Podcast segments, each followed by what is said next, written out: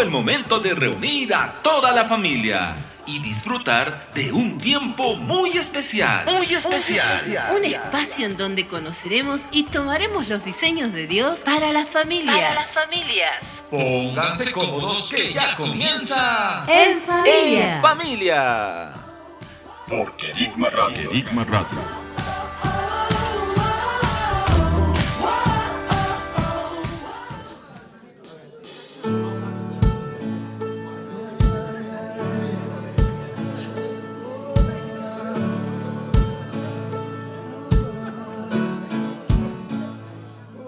Saludos queridos oyentes a toda la audiencia del programa En Familia. Soy Josué y ya nos encontramos listos junto a todo el equipo para poder compartir este nuevo programa.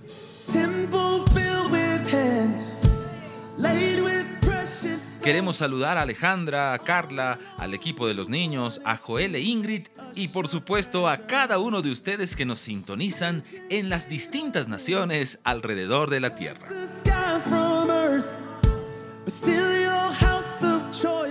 De seguro que ustedes se están preguntando cuál es el tema y qué nos espera en este programa. Hoy desarrollaremos el tema de la santidad, que de por sí es muy amplio pero sabemos que el Señor tiene una palabra para todos nosotros en este tiempo.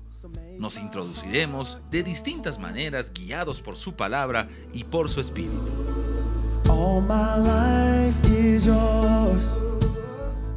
Tenemos ya preparados a los niños para el sector en donde hoy nos dijeron que ellos tienen muchas sorpresas. Así que no esperemos más y vayamos a la presentación de este sector que se denomina porque de los tales es el reino.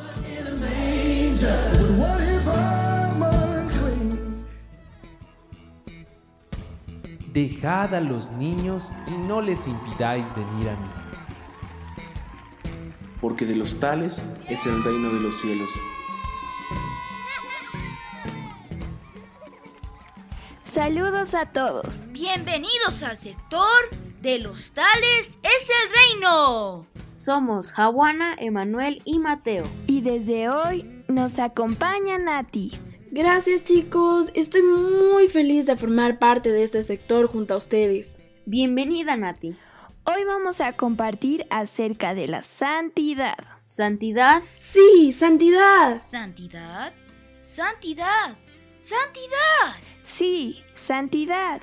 Les preguntamos a algunos amigos, ¿qué es santidad? Escuchemos sus respuestas. Empieza el profe Samu. Para mí, santidad es ser exclusivo de Dios. Es como cuando compras algo y buscas dónde fue hecho esto y te encontrarás que dice Made in China, hecho en Estados Unidos o seguramente en el lugar de donde compraste ese producto. Pues cuando el mundo y la gente te mira, eh, hay una inscripción en ti que dice exclusivo del Señor, eh, apartado para Dios. Creo que ese es un concepto que llena mucho mi corazón, porque cada día que me levanto sé que fui hecho de Dios, fui hecho en su corazón y le pertenezco a Él. Ahora nuestros amigos de Argentina, Gisca y Josías. Hola, soy Shiska y la santidad es un atributo de Dios. Pero para nosotros la santidad es ser apartado para Dios, es ser puro en Él. Soy Josías. La santidad para mí es como cuando una persona está en el mundo y quiere obedecer a Dios. Eh, eh, ella intenta ir a Dios y ahí se vuelve apartada para Dios. Eso es santidad. Estar apartada para Dios sin pecar, sin mentir, sin ser, sin engañar. Eso. La Mayolita. Soy Yola. Para los que me conocen, la Mayolita. La santidad es un mandamiento del Señor porque Él dijo, sed santos como yo soy. También es dedicar una cosa pura en todo lo que hacemos y lo que decimos. Le toca a Efra. Y Josu, nuestros, hermanos. Para mí la santidad es apartarse del pecado, como saqueo. que antes era un ladrón porque robaba a las personas. Pero cuando Saqueo conoció a Jesús y fue a su casa, él dijo que les iba a devolver su dinero a las personas y que les iba a dar siete más, como José que huyó del pecado. Hola, soy José. La santidad es algo que Dios te da si tú lo buscas de todo corazón. Y también la santidad se nota en las acciones y en toda la forma de vivir de las personas. Como Jesús fue santo y vivió toda su vida haciendo la voluntad de Dios. O sea, puedo decir que la santidad es hacer lo correcto ante los ojos de Dios. Mi abuelita mamá Didi. Hola, soy Judy. Y para mí santidad es ser separado o guardado por Dios. El ser santos nos abre muchas puertas en el reino de Dios, porque sabemos que Cristo fue santo y de la misma manera nosotros debemos ser santos. Si hemos entendido que fuimos seleccionados por Dios, no podemos ser igual a otras personas o actuar de la misma manera. Debemos ser personas que no se contaminan con cosas del mundo o con las tentaciones que éste nos ofrece y preferir las cosas del reino de Dios. También mis papás y hermanas. Hola, mi nombre es Milka. Santidad eh, quiere decir que algo ha sido consagrado, eh, algo ha sido separado apartado, fuera de lo común. Por lo tanto, ya no, no está igual que las otras cosas, sino está separado para algo específico. Hola, soy Sara. Para mí la santidad es vivir conforme al corazón de Dios, caminando en justicia y en rectitud, no anhelando las cosas malas del mundo, sino anhelando la presencia del Señor y la vida del Señor en nosotros. Caminar en sinceridad delante de Él y ser íntegros, sin aliarnos con el pecado, o las cosas oscuras que hace el mundo. Para mí la santidad es vivir de acuerdo a la imagen en la que el Hijo pudo vivir en esta tierra. Él es un ejemplo de que todos podemos caminar en santidad. Soy el pastor Fernando reportando para Joseph House. En relación a la pregunta que me hacen, santificación se puede explicar de una forma muy sencilla. Supongamos que tú compraste un libro o una revista que quieres que nadie confunda que todos puedan al verla saber que es tuya.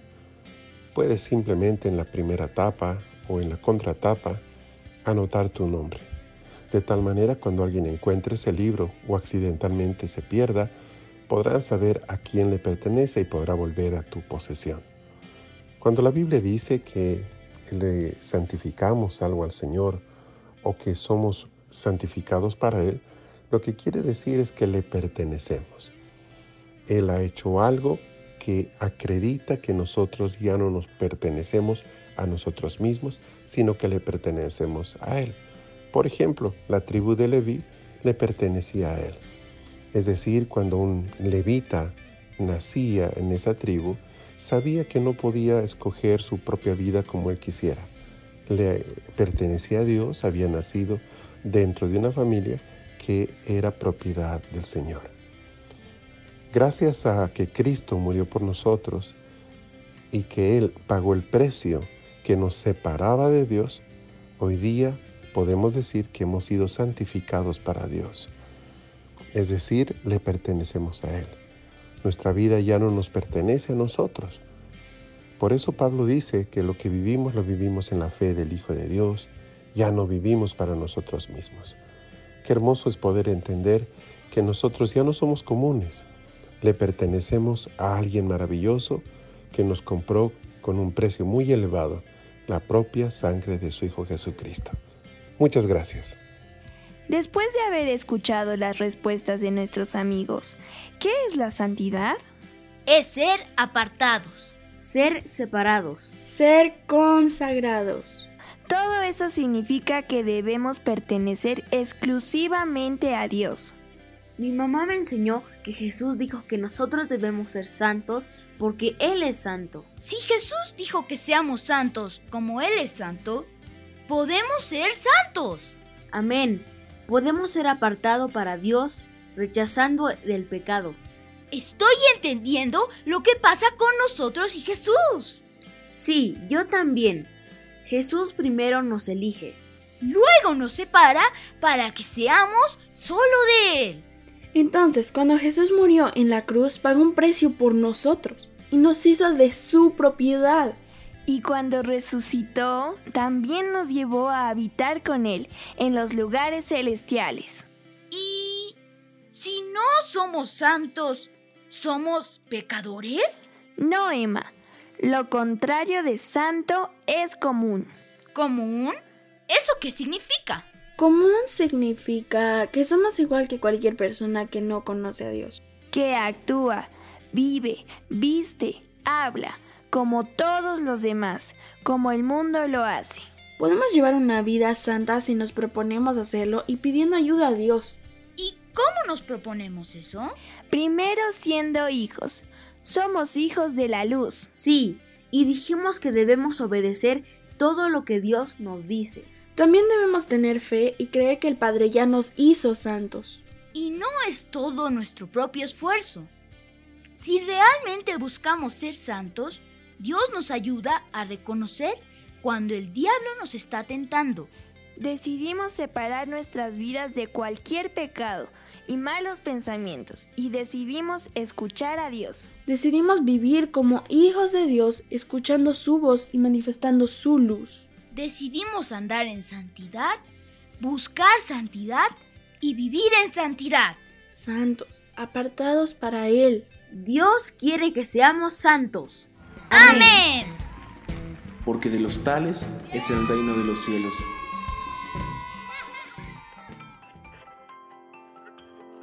Estás en la sintonía de Querigma Radio, extendiendo el reino a las naciones. Porque es tiempo de extender el reino de Dios y de provocar una reforma en las naciones de la tierra. Estás en la sintonía de Querigma Radio.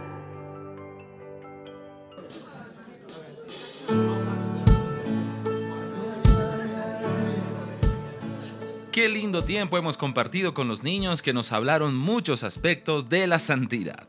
Estoy seguro que ustedes aprendieron muchísimo de los más pequeños acá en Kerigma Radio.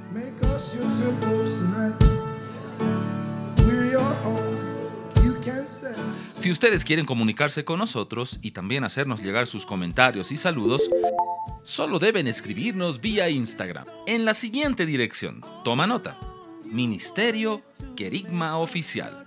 Lo repetimos una vez más, Ministerio Querigma Oficial. Allí podrán revisar diariamente toda la programación que la radio tiene, por supuesto, para todos ustedes. Es momento de continuar en el programa, recibir a unos invitados muy especiales acá y ya estamos listos para compartir con ellos. Así presentamos nuestro siguiente sector.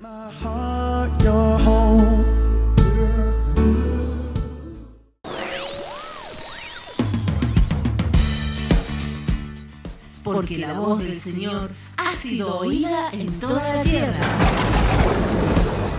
Y muchos son los que se han levantado y respondido, heme aquí, acá estamos.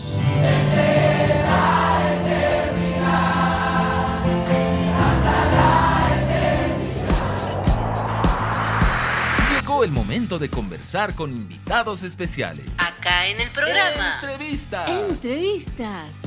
En familia. En familia. En familia.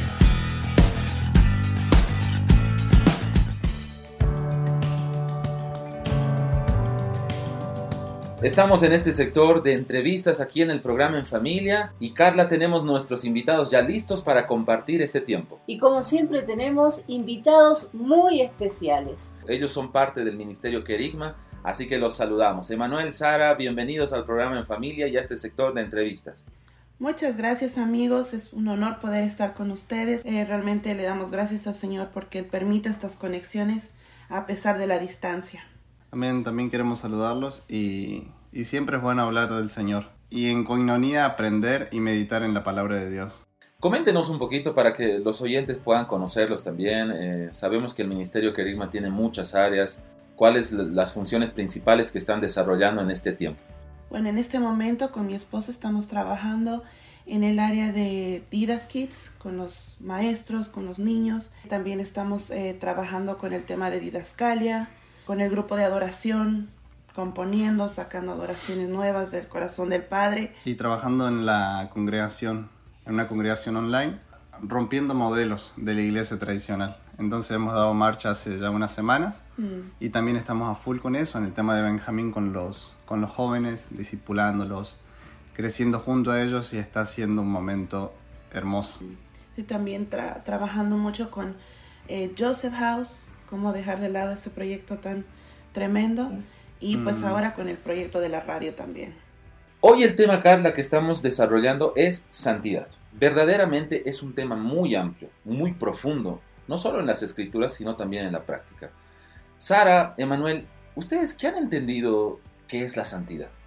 La palabra con la que me quedo es, es separación, consagración, es ser separado, eso es lo que yo entiendo por santidad. Y también es eh, el mantenerse, como dice eh, Emma, es separarse del- de las cosas del mundo, ¿no? Separarse de las cosas que nos separan de Dios, porque tenemos separación de Dios y separación del mundo. Entonces eh, yo creo que es importante recalcar eso, ¿no? Separarnos de las cosas que nos separan de Dios. Eso es muy cierto. A veces cuando nosotros escuchamos de santidad, normalmente la gente piensa como algo muy, muy efímero, muy ambiguo, ¿no es cierto? Que tal vez está solo reservado para los religiosos. Pero en realidad la santidad es práctica, es vida. Y de eso es lo que estamos hablando en este programa. Y al hablar de santidad, entendemos que para Dios la santidad es una virtud indispensable, no solo para estar en su presencia, sino para acceder a todo lo que Él ha dispuesto para nosotros. Ustedes se han guardado desde muy jóvenes, y la pregunta es, ¿qué decisiones han tenido que tomar y de qué situaciones se han tenido que apartar para mantenerse santos? Yo creo que todo se cierra cuando uno entiende para qué es separado, para qué es apartado, para qué eh, busca esa santidad. Y algo que em, me viene a la mente en este momento es cómo el Señor nos ha ido pidiendo, en especial a mí en lo personal, mientras uno va creciendo, Dios le va pidiendo cosas diferentes en las cuales debe separarse, ¿no? El tema de la, de la música, por ejemplo, Mm. al ser una persona que fue llamado a adorar, el primer gancho por donde el enemigo va a querer sacarte de tu propósito es ese, no es la música. Entonces sí hubo un periodo de tiempo donde fue una lucha muy grande para mí tratar de separar de la música del mundo, de la música eh, buena y, y cristiana, ¿no? Cristiana lo que conocemos hoy en día. En eso sí tuvo que haber una separación muy radical, porque entendía que el enemigo era, iba a tocar ese punto como un, un, un gancho para poder sacarme del propósito del Señor. Entonces, eh, durante mi juventud, hablando de esa, de esa etapa, eh, sí tuvo que haber muchos eh, sacrificios en, en lo que escuchaba, en lo que miraba, eh, no solamente la música, sino lo que escuchaba de otras personas, personas que me hablaban en el colegio, en el instituto de inglés, eh, y hacer una separación de todo eso, ¿no?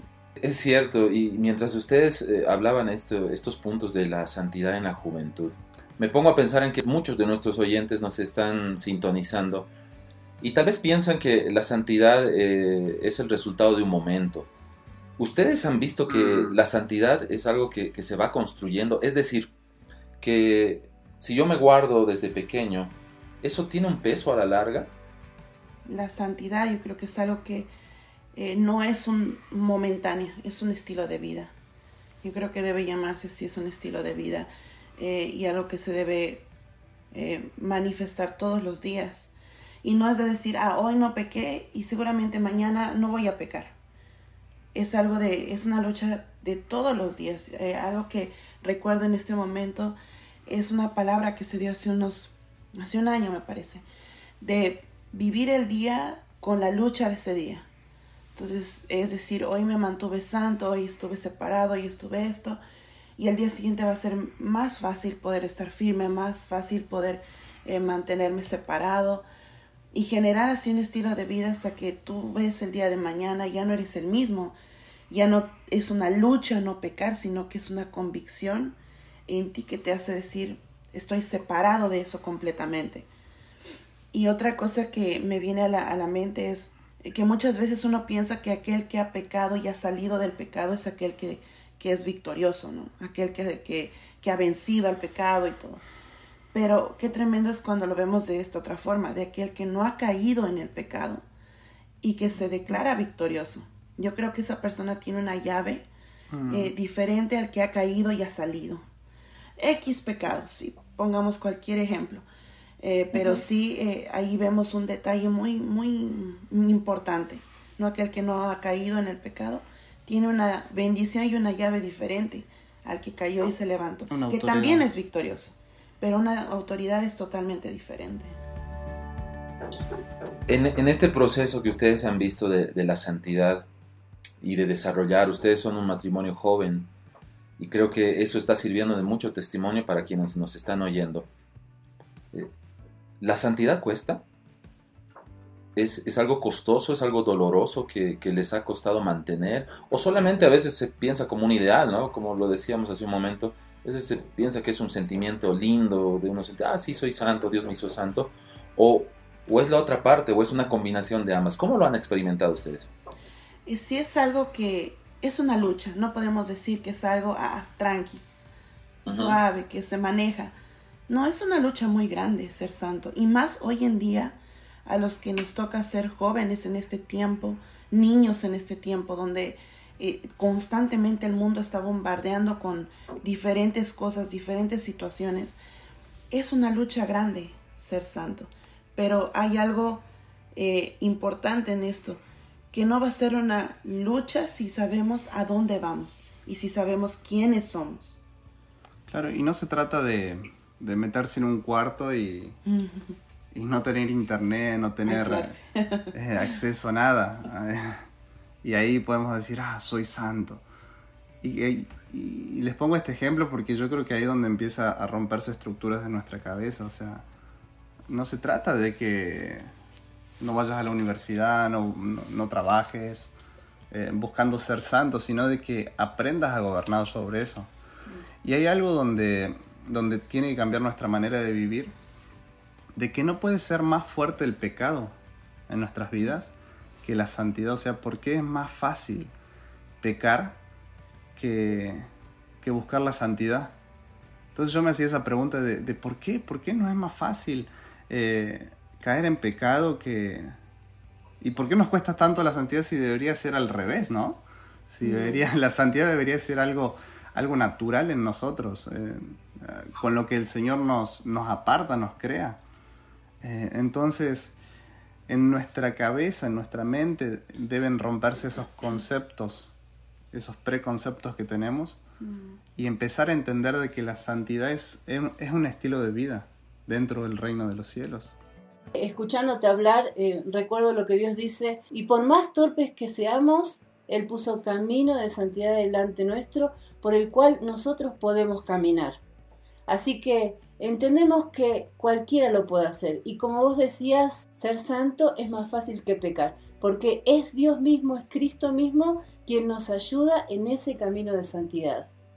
Hay un detalle que, que el Señor nos hablaba en este Benjamín y que qué significa tener a Cristo en nosotros y nosotros estar en Cristo. Es que Él pelea nuestras batallas. Entonces, como Él nunca ha sido vencido por el pecado, así como hombre, como nosotros vino a esta tierra y se mantuvo firme y con las mismas tentaciones, con los mismos problemas, Él se mantuvo firme. Entonces, Él, en nosotros, Él es quien pelea nuestras batallas. Entonces, eso es algo que, que si la generación que hoy en día está caminando en esta tierra lo entiende y lo vive, que es estar en Cristo y que Cristo esté en nosotros, yo creo que ahí tiene una llave ya ganada sobre lo que es vivir en santidad. Porque entendemos que nosotros, por nuestras propias fuerzas, en nuestra torpeza, eh, como dice Carlita, eh, no podríamos, pero Él puede. Él puede por nosotros. Entonces eso es, eso es tremendo. Para todos los que nos están escuchando, el tema de la santidad tiene que ver con nuestra dependencia hacia Dios y con la gracia que Dios suelta sobre nosotros. Me venía un versículo mientras ustedes estaban desarrollando esto. En Efesios 1.4 dice que Él nos escogió antes de la fundación del mundo para ser santos. y sin mancha delante de Él en amor. Es decir, que mitad de la, de la victoria eh, o más de la, de la mitad no depende de nosotros, ya la conquistó Cristo en la cruz. Sí, es cierto, somos santificados por medio de Él. El ser santos viene por medio de, de reconocer a ese Cristo, de verlo a ese Cristo, de, de estar en Cristo. Eh, muchas veces nosotros buscamos la, la, santidad por nuestra fuerza, por nuestra, eh, en nuestras maneras. Y ahí es donde viene mucha frustración, mm. es ahí donde vienen muchos fracasos. Pero cuando entendemos que, que la victoria viene por Él, que la conquista viene por Él, por la persona de Cristo en nosotros, ahí es diferente. Ahí, ahí Él vence, ahí Él gana.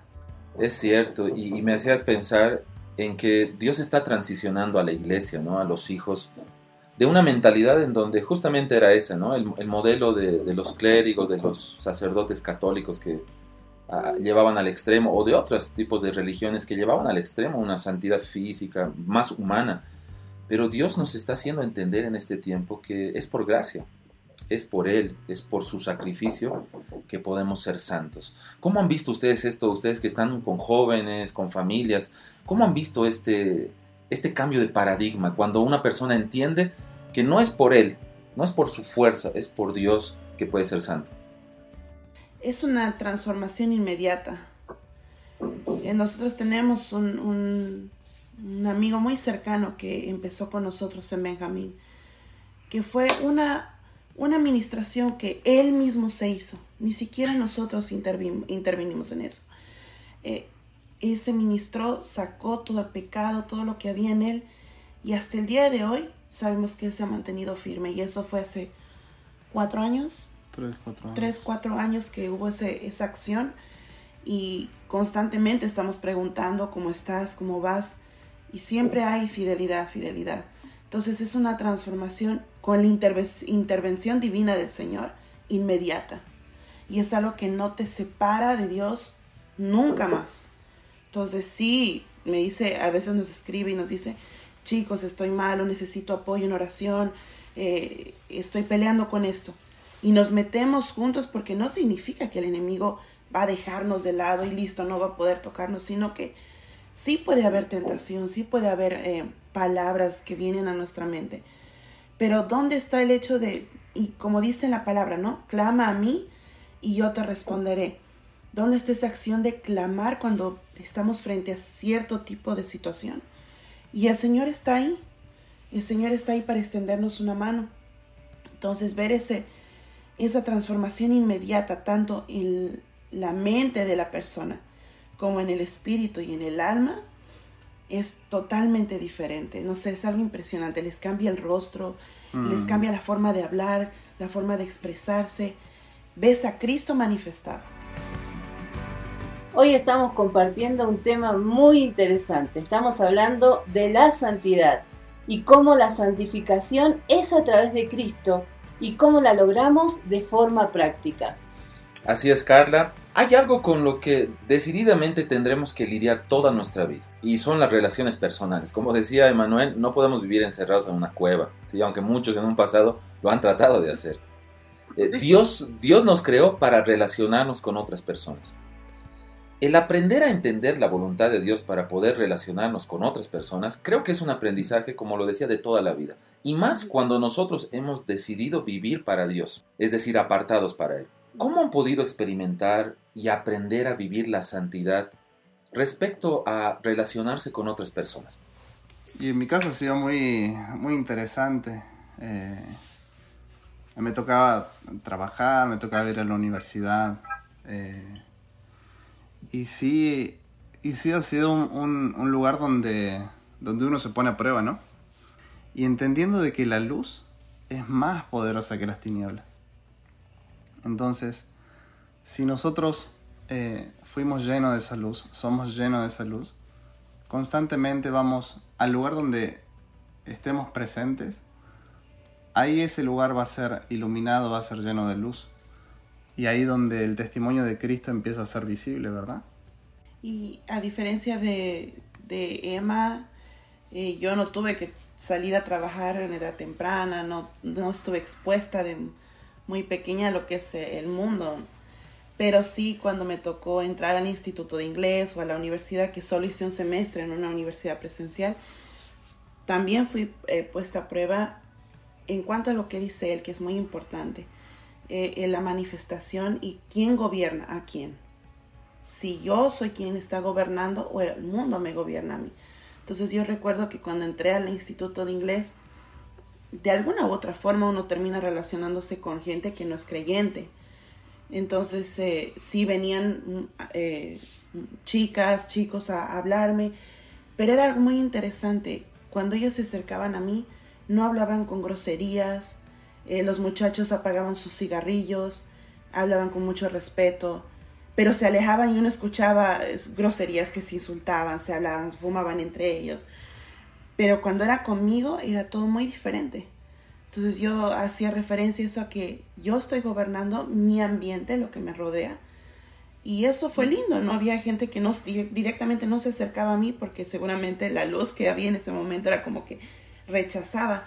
Y eso es algo lindo que recalco con lo que es eh, tener a Cristo en nosotros y estar en Cristo, ¿no?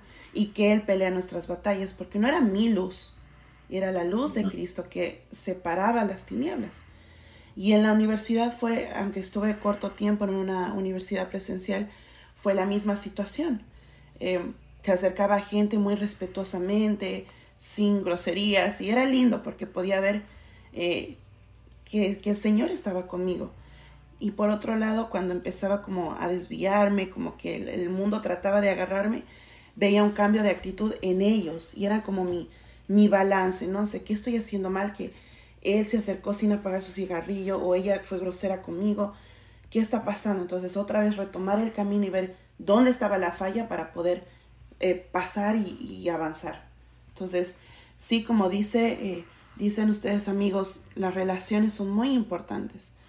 Una mala relación em, que se empieza en la juventud y uno termina casándose con una mala relación un yugo desigual como lo conocemos, puede anular nuestro propósito el resto de nuestra vida. Una amistad, eh, un familiar, lastimosamente muchos tenemos eh, problemas con familiares, eh, pero ahí está la gracia de Dios, ¿verdad? Siempre em, advirtiéndonos, Él no nos va a entregar al pecado, no nos va a entregar a la muerte, no nos va a entregar a una mala, relación, Él va a estar ahí presente. Entonces es cuestión de escuchar, y ver lo que Él está diciendo eh, y poder gobernar sobre los que nos rodean. A veces hay una, una especie de, confusión en este tema porque a, veces muchos piensan que el relacionarse eh, con Dios, desde el punto de vista de Dios, hablo de los hijos de Dios, de los cristianos, eh, tiene que ver con abrirse a todo y a todos. ¿no? Eso es un extremo. Y el otro extremo está en cerrarse a todo y a todos. ¿sí?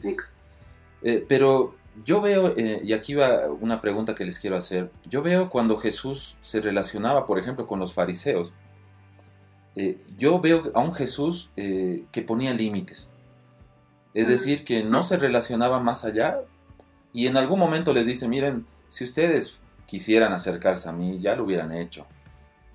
Si ustedes fueran hijos de, de Abraham o de Moisés, ya lo hubieran hecho. Y, cuando le preguntan, eh, tu, mamá, tus hermanos están acá, y él les hace una pregunta, ¿quién es mi madre? ¿Quiénes son mis hermanos? Eso está en Mateo capítulo 12. Y él dice, termina diciendo esto, porque todo el que hace la voluntad de mi Padre que está en los cielos, ese es mi hermano y mi hermana y mi madre. ¿Qué parámetros han encontrado ustedes eh, en la práctica de la vida con Dios para poder de alguna forma pesar las relaciones con las cuales ustedes se querían vincular? Wow, es una pregunta muy, muy buena. Y, ha tocado también ponerla en práctica, ¿no? El hecho de, inclusive amistades dentro de, lo que llamamos eh, el, reino de, los cielos. Y, entender eh, a personas donde el Señor hay veces que acerca para ser de bendición, para crecer juntos. Y hay veces que que esas amistades, si no son correctas, te separan del propósito de Dios. Pero hay amistades donde te potencian. Entonces, pesar eso, eh, tener una amistad en el Señor, pesando eh, el tema de, de a dónde te va a llevar esa amistad, es hermoso. dentro de todo eso, más hablando, por ejemplo, en, el tema de Benjamín, eh, los eventos que se, han, que se han llevado a cabo en Argentina, en Colombia, eh, vemos realmente cómo el Señor sí ha traído gente para, para que pueda ser eh, ayudada, pueda ser ministrada, y ha habido un cambio. Hemos visto gente que, que ha seguido igual y que cada Benjamín aparece igual, con los mismos problemas, los mismos pecados. Y es gente que en el fondo también quiere relacionarse con uno, ¿no? Para mí un factor de, de, de una persona que es sana y con la que puedo relacionarme es su forma de hablar. Porque yo busco que la persona con la que estoy hablando me edifique. Porque sí, nosotros hemos sido líderes, somos líderes, ahora estamos encargados de discipulado, eh, pero eso no significa que no nos relacionamos con nadie, ¿verdad? Sino que somos igual pares con nuestros, nuestras relaciones, pero ahí está la diferencia. Eh, si esta persona lo que está dentro de su corazón me va a edificar, me va a llevar a crecer más o me va a estancar. Entonces creo que es una buena forma de medir las relaciones que, que, tenemos, es eso, ¿no? O sea... Y, poner límites. Y poner límites. Para poner algunos ejemplos y contarles algunas anécdotas. Algunas personas que se han acercado siendo jóvenes muy, muy lindos, donde, donde quieren compartir con nosotros, crecer juntos. Y, te empiezan a compartir de su vida, de sus experiencias con el Señor. Y después tenés la otra clase de personas donde nos ha pasado, donde se acercan, son personas, eh, parecen personas geniales, pero lo primero que empiezan a hablar son de sus pastores, de sus líderes. A murmurar. A murmurar. Y entonces uno dice, wow, o sea, ahí donde empieza a, diferenciar qué le falta vencer a esa persona o no. Entonces, yo creo que ahí nos hace entender si, si se puede hacer un vínculo con esa persona, una amistad. Y el tema de, de poner límites y uno también ponerse límites. ¿Qué les ha ayudado a ustedes respecto a aquellos que no conocen al Señor? Lo tenemos que hacer en el trabajo muchas veces, lo tenemos que hacer eh, en un supermercado, y lo vemos a Jesús con respecto a este tema cuando Él les decía, le preguntaban, pero vos te juntás con publicanos, con pecadores, y Jesús les dijo, eh, el médico no está para los sanos, sino para los enfermos.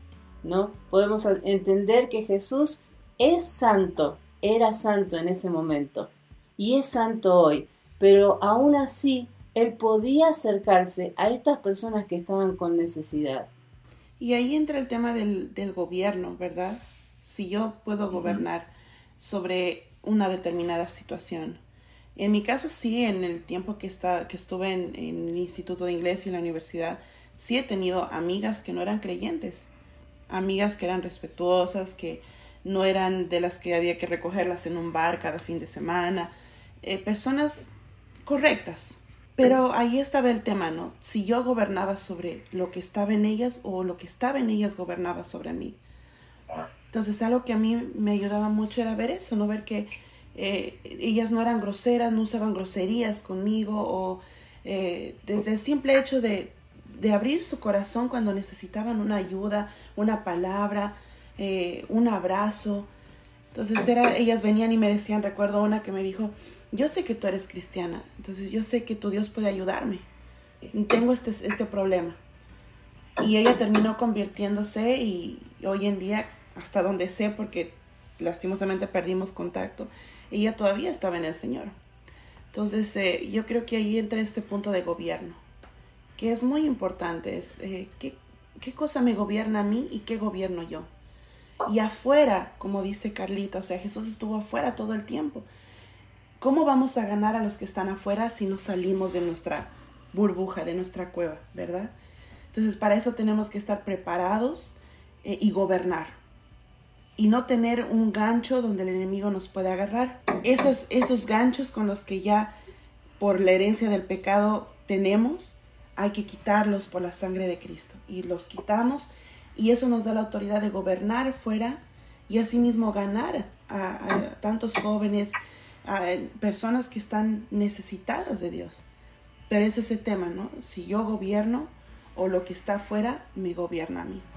Qué importante es conocer nuestra identidad en Cristo.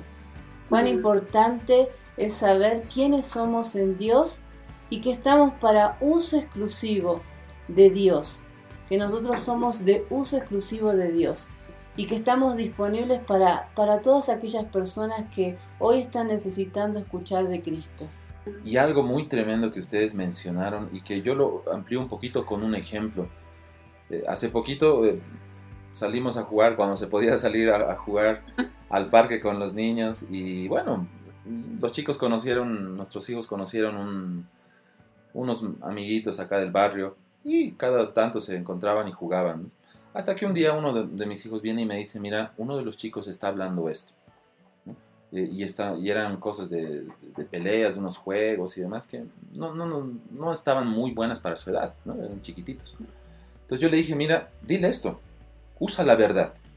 Dile, mira, eh, te pido que no hables de esto, de esto, de esto, porque no es bueno. Y si él no reacciona a eso, pues bueno, nos apartamos de él. Pero si él reacciona, eh, entonces justamente ahí entra el tema del gobierno, ¿no? Entonces él puede relacionarse con nosotros con esas condiciones. Y fue así, fue lindo ver que eh, el muchacho y los demás muchachos reaccionaron muy bien a él. Nosotros estábamos cerca y los escuchábamos. Y reaccionaron muy bien y, se callaron, dejaron de hablar de eso y empezaron a fluir en una conversación sana de niños eh, que no era dañina. Entonces, cuán importante para todos nosotros que queremos crecer en la santidad es usar la verdad y, el gobierno que decía Sara y Emanuel en nuestras relaciones. Cuando comentabas acerca de, bueno, yo estaba, fui a la universidad, vos también, eh, Emma, decías de la universidad, eh, les ha costado, yo supongo, ¿no? Como a todos nos ha costado en algún momento eh, ser diferentes, ¿no? Y que la gente nos vea como seres que somos diferentes. Yo me acuerdo que a mí en la secundaria uno de mis compañeros me dijo, pero vos tenés menos onda que un reglón. y a mí me molestó. Al principio me molestó, pero después me puse a pensar y dije, ellos están viendo en mí algo que yo todavía no me di cuenta que tenía. El entender que yo era diferente y que eso de ser diferente estaba transmitiéndolo a los demás, porque a mí también me pasaba lo mismo que a vos. Cuando mis compañeros se acercaban, se acercaban de forma diferente. Entonces la pregunta es, hoy día, que sos una mujer casada, que tenés una familia, los dos son esposos, tienen una familia, eh, ¿qué pueden decir de esto? ¿Tiene un fruto positivo el haberse guardado, el haberse apartado, el haber sido diferentes? ¿Dio fruto? Realmente hoy vemos un fruto muy grande de esa separación que hubo en un momento, que sí costó, no fue algo fácil, pero sí los, lo que estamos viviendo hoy como pareja, como matrimonio, eh, a punto de ser padres, eh, lo que estamos viviendo hoy es realmente la manifestación de ese tiempo, de tantos años de guardarse, ¿verdad? No, y, hay algo, para meterle un poquito de, de anécdota chistosa, por así decirte. Nosotros a veces no nos veíamos por cuatro o seis meses. Y cuando nos veíamos queríamos estar juntos. Si queríamos, no sé, salir a tomar un helado. Y, y siempre donde nos veíamos eran en, en eventos, en escuelas. Para los que no conocen nuestra historia un poquito, él es de Argentina y yo de Bolivia, pero ya viviendo en Estados Unidos, pues nos tocaba no vernos por cuatro o cinco ah, meses cuando empezamos nuestra relación. Tiempos largos, entonces sí, nos extrañábamos muchísimo y, y era chistoso porque era llegar y, a veces queríamos estar juntos, no sé, la escuela empezaba el, lunes y, y llegábamos el sábado y queríamos estar, no sé, sábado y domingo juntos, salir a pasear, cosas que harían una pareja que estaba empezando. Y en eso era bueno, vamos a tener intercesión hoy. Entonces era, era chistoso porque nos decían, bueno, pero ustedes pueden hacer lo que quieran, si quieren ir a pasear pueden ir a pasear, pero es importante también esto. Entonces, uy, era, era todo un tema porque... O nos decían, ¿dónde está su corazón? Claro. Entonces, uy, era, era difícil, era difícil porque queríamos estar juntos, pero también entendíamos para qué era lo, a lo, que el Señor nos, nos llamaba y nos separaba. Y un poco agregando a lo que nos preguntabas, Carlita, eh, realmente eh, ver los frutos hoy es, es lindo, pero también ver que hoy no nos costaría renunciar a nada, por lo que ya hemos renunciado, es otro nivel, es otra cosa. O sea, uno dice, eh, sí hemos renunciado a, a esto, a la música, a los amigos, a, la libertad que hoy los jóvenes tienen, que sí nos ha costado, pero hoy eh, no nos cuesta renunciar a nada. Si el Señor nos pide renunciar a X cosa, es como, ya hemos renunciado a nuestra juventud, listo, o sea, no nos cuesta nada. Y aparte ver el resultado, o sea, de comparar, decir, o sea, renuncié a esto, eh, cedí mi tiempo en esto de estar con, con Saris, pero ver, ver el, el por qué lo hicimos, no, es como decir, no, yo lo volvería a hacer, o sea, lo volvería a hacer, volvería a invertir mi tiempo en esto. Bueno, sin ir más lejos, el, tema del casamiento. Nosotros nos íbamos a casar y teníamos un evento muy importante en, en, en Córdoba, Argentina, y no pudimos, te puedo decir, no pudimos organizar nada, casi nada del, del casamiento, porque teníamos que estar en el evento, a pesar de que teníamos, nos dieron el, la oportunidad de ir, averiguar cosas. Eh, fue meternos a full en lo que el Señor estaba haciendo hoy. Y después vimos cómo todo se fue organizando, cómo todo fue, fue ordenándose y, ver, ver el resultado de cómo el Señor fue el, el centro de ese casamiento, de esa boda. Eh, ahí uno se llena de, de gozo. Mm. Y fue lindo ver eh, en ese momento, no ver el, como para una mujer es tan importante, ¿no? El tema del cabello, de las uñas, de las flores, todo. Eh, y desde acá, desde Estados Unidos, yo no podía hacer nada de eso para ver todo lo que se estaba organizando en Argentina para la boda. Pero fue eh, impresionante ver eh, cómo renunciar a lo que uno quiere por el Señor te da el doble de bendición. Entonces sí, no pude ir a varias citas con la peluquería, con las uñas, con esto, con el otro, porque yo sabía que estar en ese momento, en ese evento, en ese, en esos, en ese instante, valía más que cualquier cosa. Entonces, como les digo, hoy si el Señor nos pide renunciar a lo que sea que tengamos, es fácil. Y, pero como te digo, o sea, lo volveríamos a hacer porque, porque ver el resultado de todo esto fue hermoso, ver que en nuestra boda asistieron esos jóvenes que fueron, eh, que fueron sanos y restaurados. Eh, fue hermoso, fue, muy lindo. Hoy estamos compartiendo con ustedes los frutos de la santificación. Y un consejo que sé que podemos dejarles a todos los que nos están escuchando hoy es acuérdate de tu Creador en los días de tu juventud. Y escucho a Josué diciendo, santifícate hoy porque el Señor mañana hará grandes cosas. Eso es muy cierto y, quiero antes de cerrar este primer bloque que, ha sido muy rico, no quiero dejar una pregunta que creo que va a complementar todo lo que hemos mencionado acerca de la santidad y todo este proceso que cuesta, que viene con determinación, con la potencia del Espíritu en nosotros, de su vida en nosotros. ¿Cuán importante ha sido la familia, el factor de la familia para desarrollar y crecer eh, en este tema de la santidad en cada uno de ustedes? Qué linda pregunta. Realmente el tema de la familia, el soporte que genera la familia en esta situación, más para los jóvenes, es muy importante. Em, tenemos casos de jóvenes que solo se la tienen que, bancar, como dicen, ¿no? La tienen que luchar. Y es duro porque ver el apoyo de una familia en este proceso es, eh, mucho más enriquecedor que estar solo. En mi caso era, era hermoso poder llegar a, casa y decir, mira, eh, pa, mamá, me pasó esto, no sé cómo reaccionar ante esta situación, qué, me, qué consejo me dan.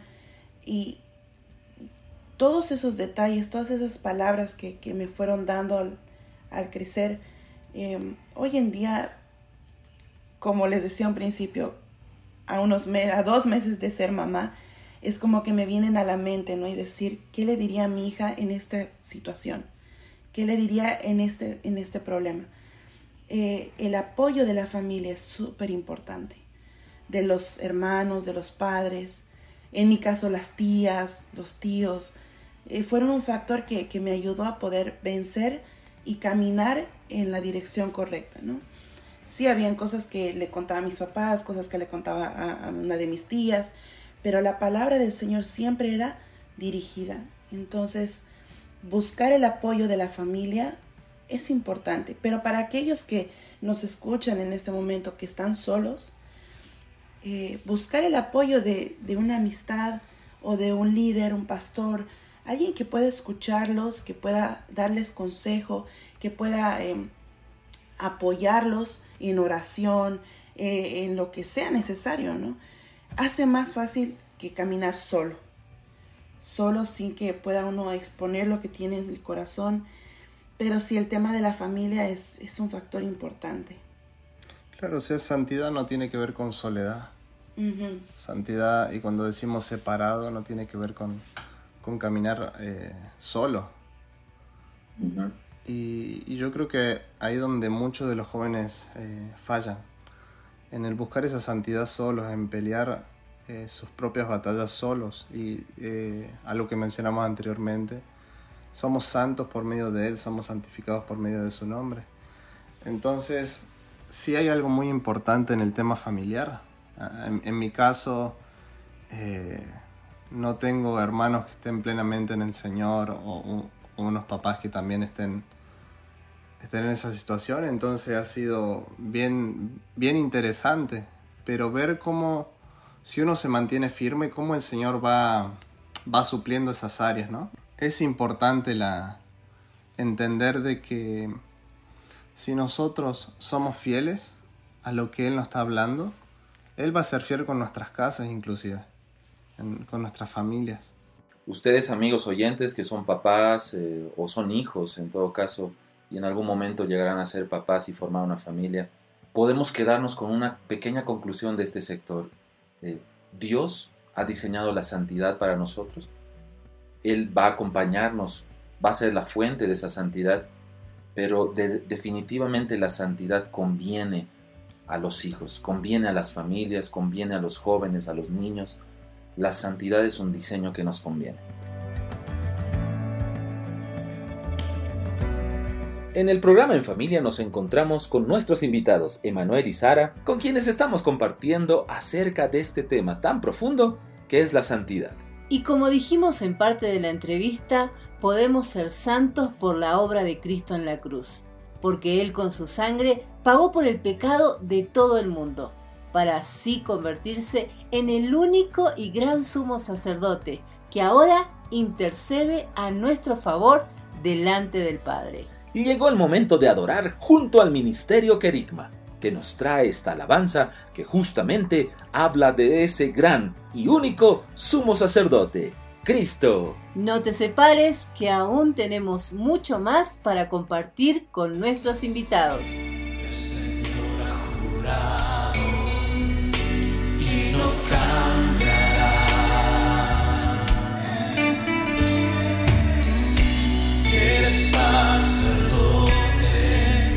Para siempre.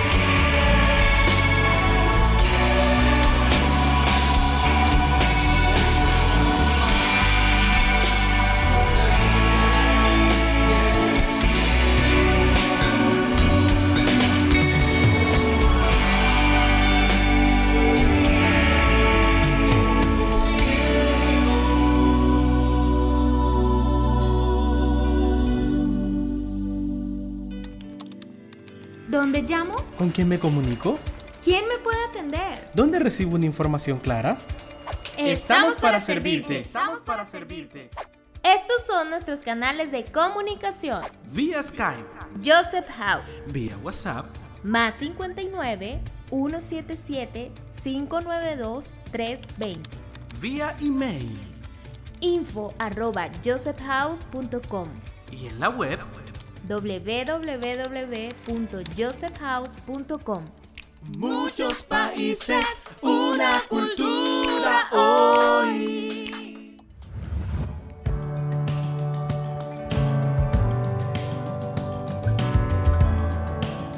Estamos en el sector de entrevistas junto a Emanuel y Sara que son parte del Ministerio Carisma. Hoy conversando del tema de la santidad. Así es, sabemos que la vida de Dios produce experiencias, Carla, en todas las personas. Y esas vivencias se traducen en normas de vida que con el tiempo nos sirven para vivir, para desarrollar una familia, para desempeñar en un trabajo. Ustedes, eh, Emanuel, Sara, ¿qué consejos o recomendaciones les podrían dar a todos nuestros oyentes que son papás, jóvenes, pero que anhelan vivir en santidad? Bueno, el primer consejo creo que, y el más, uno de los más importantes, es estar en Cristo y que Cristo esté en nosotros. Eh, para los que han estado escuchando este tiempo en el eh, Benjamín hace unas semanas, qué es tener a Cristo en nosotros y qué es estar en Cristo y qué es ver a un Cristo glorificado. Aquel que, que venció todo como hombre y que fue glorificado al lado de, del Padre. Eh, es una llave importante porque nos hace ver que así como Jesús pudo caminar en santidad, nosotros también podemos hacerlo. Pero tenemos un plus a todo eso, que si Él está en nosotros, Él es quien pelea nuestras batallas. Quiero compartir con ustedes el Salmo 24, eh, del versículo 3 al 6, que dice, ¿quién subirá al monte de Yahvé? ¿Y quién podrá estar en pie en su lugar santo? El limpio de manos y puro de corazón, el que no ha elevado su alma a cosas vanas, ni ha jurado con engaño. Este llevará la bendición de Yahvé y la justicia de Elohim de su salvación. Tal es la generación de quienes lo buscan, de quienes de los que buscan el rostro de Dios, de Jacob. Para mí es importante esto que dice acá, eh, puro de corazón, limpio de manos, el que no ha elevado su alma a cosas vanas, ni ha jurado con engaño. Y lo más importante, de los que buscan el rostro del Dios de Jacob. Algo que nos fortalece todos los días para vivir en santidad es buscar de Él, estar sumergidos en Él. Y algo que yo compartía en el programa de Sublime Gracia hace, eh, una semana es el, el, testimonio que escuchaba de parte de mi mamá, que ella escuchó una prédica de Ana Méndez, que decía que es estar sumergido en Dios, en Cristo, y es buscar constantemente a Cristo. Todo el día estar sumergidos en Él, nuestros pensamientos, nuestras acciones, nuestras, eh, nuestras reacciones, nuestra forma de vida. Y decía, ya no es de unos 10 minutos de buscar al Señor, sino es un estilo de vida, estar sumergidos en Él. Entonces ahí es cuando todo lo que está en nosotros, todo lo que somos, todo lo que anhelamos, todo lo que tenemos, se alinea. Y segundo, eh, para los que nos escuchan y tienen hogares con los papás que son creyentes, los hermanos, sí ha habido un momento en el que, en mi caso, el que mi mamá me ponga límites o mi papá nos ponga límites era molesto, ¿no? No, no pueden ir a tal lugar porque no pueden ir. O no pueden hacer esto, no pueden hacer aquello. Que en el momento uno dice, ah, pero ¿por qué si todos hacen eso? ¿O por qué si todos van a ir? Pero hoy ver el resultado de esos límites es, wow, el Señor realmente me ha guardado, me guardó de esta situación, me guardó de poner mi vida en peligro, de poner mi propósito en peligro eh, por medio de mis padres. Entonces, eh, con, con, la bebé que viene en camino, ponía a pensar y decir, me va a tocar a mí ahora poner esos límites en ella. Y el Señor me dé gracia para, para poder ver eh, el propósito con el que ella viene y cómo guardar ese propósito. Entonces, para los jóvenes que hoy todavía no son padres, uno acepten cualquier límite o, control que los padres les dan, porque el día de mañana eh, ustedes van a ser quienes pongan esos límites para sus hijos. Y qué mejor experiencia de decir mi papá me dijo que no haga esto y no lo hice y me guardó. Así que yo hoy, hijo o hija, no lo hagas porque el Señor te va a guardar de esto. La obediencia es una llave, una llave de bendición. Eh, viendo y pesando algunas experiencias, decirle no estén solos, no, no se aíslen. Como compartíamos, santidad no es soledad, sino tiene que ver con, con ser santificados por medio de Cristo. Entonces en todo ese proceso que, que no haya frustración en sus corazones, porque sí he escuchado o, visto varios testimonios de personas donde hay mucha frustración, mucho fracaso en el tema de alcanzar la santidad y lo ven como algo imposible o inalcanzable o como vos decías al principio algo para aquellos que son santos o, si lo vemos hoy en, en, el presente para aquellos que son pastores, líderes, apóstoles.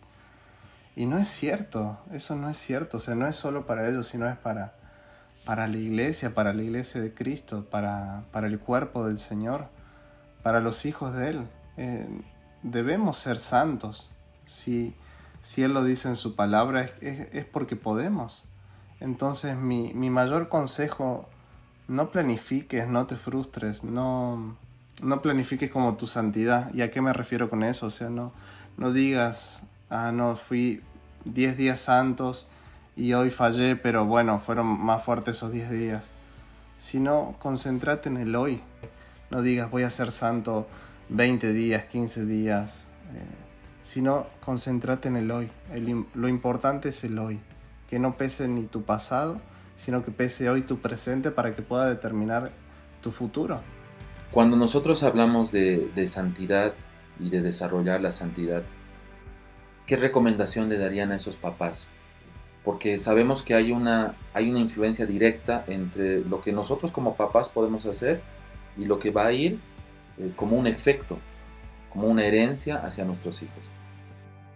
La dependencia de Dios en todo, en preguntarle a Él inclusive sobre qué, no sé, algo que yo me pongo a pensar ahora, sobre qué hacer en cada situación, más allá de la experiencia que nos pueden dar los, en este caso los, los, los abuelitos, eh, la gente que ya tiene, que ya pasó por eso, sino eh, el depender de, de, lo que el Señor está hablando, de lo que el Señor está diciendo. En el caso de ir a comprarle una, una leche, de dónde llevarlo, que, de qué estás escuchando, de, de cómo estás hablando. Y para poder llegar a esa dependencia tiene que haber una vida de separación, ¿verdad? Para poder escuchar la voz de Dios sin, sin interferencia. Eh, y el consejo que yo les doy a los que van a ser padres en un futuro, los que están solteros hoy en día, es eso, no perdamos eh, la habilidad de poder escuchar a Dios sin interferencia. Y eso es guardando nuestros pies, nuestros caminos, siendo santos, siendo limpios, siendo entregados, siendo separados, para que cuando estén en, en la situación en la que hoy estamos con, con Emma, eh, podamos escuchar la voz de Dios hasta para las cosas más sencillas, como él decía, el nombre de tu bebé, eh, dónde, dónde, llevarlo para que lo, lo, revisen, pediatras, X cosa. Todo, todo. Todo de acuerdo a la voluntad del Señor. Y, y compartirles eh, nuestra, nuestra hija le vamos a llamar Fe, Faith en, en inglés. Y, el otro día nos poníamos a hablar con la Sari. Hasta va a ser raro retarlo, llamarle la atención. Porque ¿cómo le vamos a decir? No, Fe, sale de ahí. Entonces, hasta nos poníamos a pensar eso. ¿Cómo, cómo nosotros tenemos que, que, que, crecer en eso? Crecer en muchas cosas. En de cómo, cómo disciplinarla, cómo aprender a amarla, aprender a que el Señor sea todo pero ella no lo va a ver si, si en nuestras vidas no lo es todo. Amén. Hoy estamos entendiendo que la santidad no se puede adquirir de nadie más, que es personal, que hay una herencia para aquellos que tomen la decisión de santificarse. Emanuel, Sara, ha sido un tiempo tremendo, podríamos seguir charlando creo un buen rato, pero creo que el Señor ha soltado mucha verdad para todos aquellos quienes nos han escuchado. Y como decía mi esposa Carla, eh, la santidad es una decisión personal en la que Dios nos va a acompañar. Les agradecemos por estar eh, en este tiempo y queremos invitarles a que tal vez puedan vertir sus palabras finales para nuestros oyentes. Um, bueno, para terminar, simplemente recordarles que eh, Él es quien pelea nuestras batallas.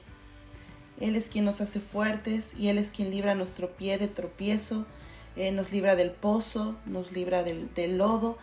Eh, pero hay algo importante, dependamos de Él en todo, en todo sentido, en todas nuestras áreas en la vida, en nuestras áreas personales. Él es quien está luchando por nosotros. Y a todos los que nos oyen, pues también eh, declarar sobre ustedes que hay la valentía para poder vivir en santidad.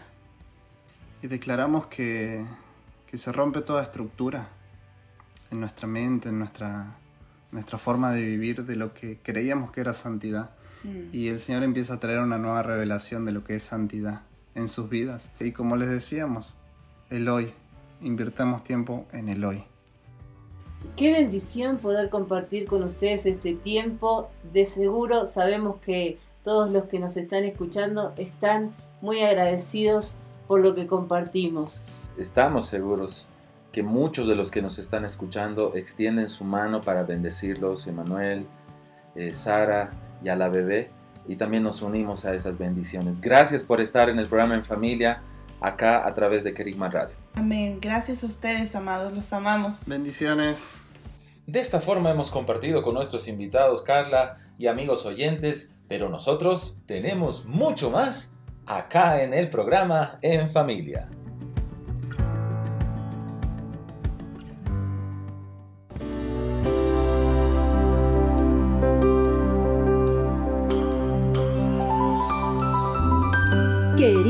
Radio. Querigma Radio. Desarrollando temas esenciales para una vida cristiana normal.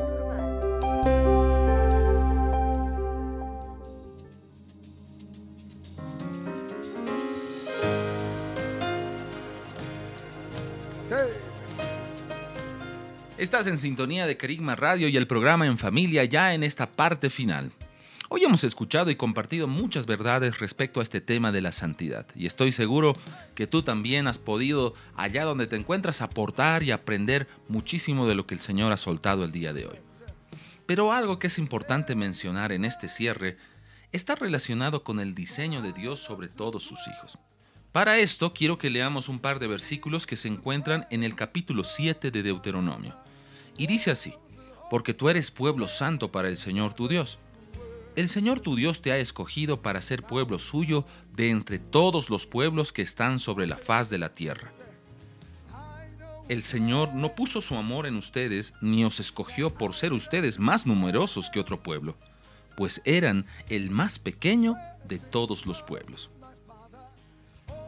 Acá podemos ver y en la escritura, a manera global, podemos observar dos partes que están unidas entre sí respecto a la santidad.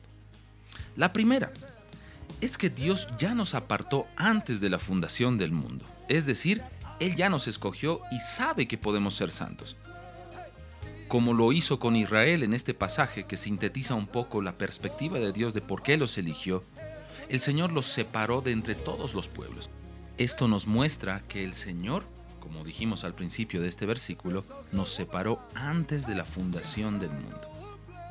Una segunda verdad respecto a la santidad es que Dios espera y nos alienta cada día y cada instante a poder nosotros separarnos, es decir, santificarnos. Por ejemplo, tomar decisiones correctas, poner límite a todo aquello que puede dañar o robar nuestra santidad. En conclusión, hay una parte de la santidad que te toca a ti y a cada uno de nosotros. Por eso, acá en el programa En Familia, te animamos a determinarte vivir como el estilo que Cristo nos mostró, el estilo de vida de la santidad. Porque esa decisión te conectará con el favor de Dios para poder avanzar y vencer paso a paso todas las áreas que necesitan de la santidad. Seamos santos como Él es santo y alumbremos con nuestras acciones el lugar donde estamos nuestras familias, amigos, el barrio donde vivimos y las naciones donde el Señor nos plantó y nos llevará.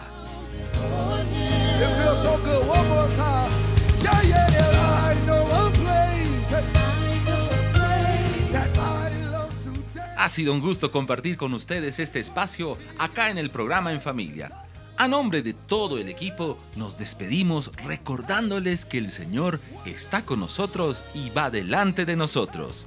Será hasta dentro de siete días cuando digamos nuevamente En Familia.